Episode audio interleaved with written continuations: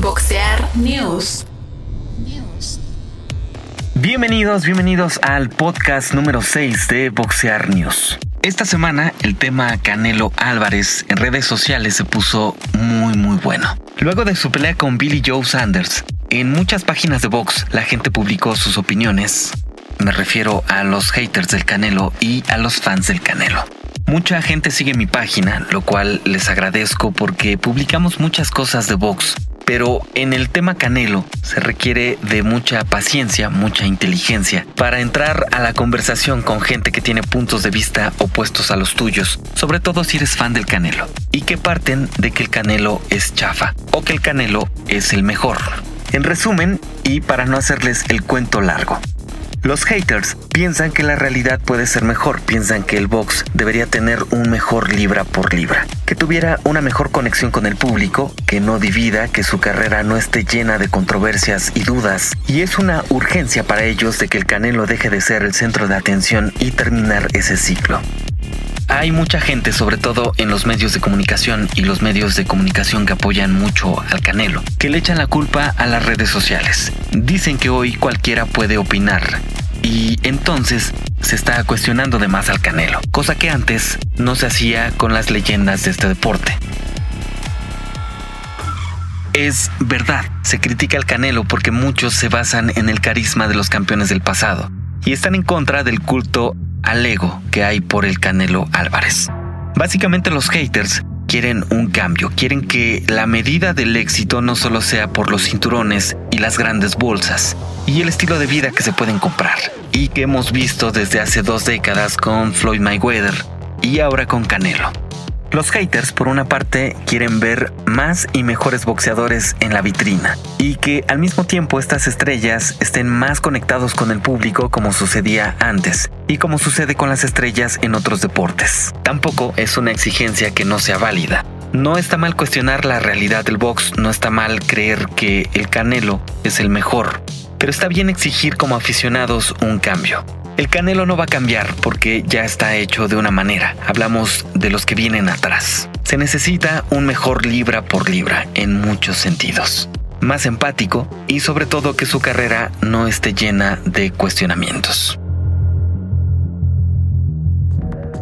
La tarde de ayer en la arena de Manchester hubo muy buenas peleas en Dazón principalmente la estelar por el título intercontinental en peso semicompleto entre Joshua Boazzi contra el brasileño francés invicto Daniel Dos Santos. El británico Boazzi terminó la pelea con un brutal knockout al final del cuarto round y puso su récord en 14-0 y 12 knockouts, levantando la mano en las 175 libras que están lideradas por un par de rusos, Dmitry Vivol y Beterbiev. Fue muy admirable la vergüenza deportiva de Dos Santos que se soltó en llanto al no haber podido vencer a su oponente, y una gran muestra de respeto sincero de Watsi que lo animaba y reconocía, dejando en segundo plano el festejo el próximo sábado. La pelea que va a emocionar al mundo del boxeo entre Josh Taylor y José Ramírez. Una pelea de unificación de todos los cinturones del peso súper ligero. El que gane se convertirá en el primer boxeador de su país en tener cuatro títulos mundiales en una misma categoría. En este caso, las 140 libras. Los pronósticos se cargan a favor de Josh Taylor, ya que venció a un par de boxeadores de renombre como Víctor Postol y Regis Prograis. Por su parte, el de Raíz Mexicanas, el pupilo de Robert García, hermano de Mikey García, ha declarado que esta pelea será una guerra, un espectáculo como suelen dar los de sangre mexicana. Esta pelea será el próximo sábado 22 de mayo.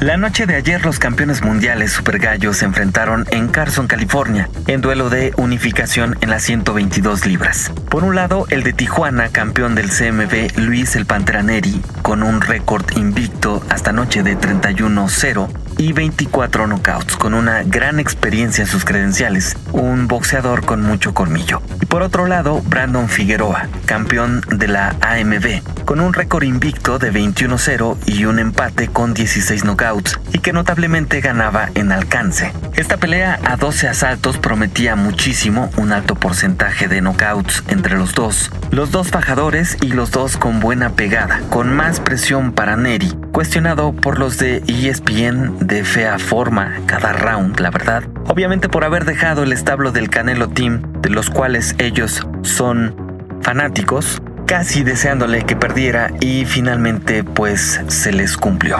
No hubo un round de estudio, desde el inicio se fueron con todo, golpes por todos lados, golpes de poder que entraban en uno y otro. Para el segundo round ya le habían entrado varias derechas a Neri, mientras que Brandon se notaba en su cara el castigo que estaba recibiendo.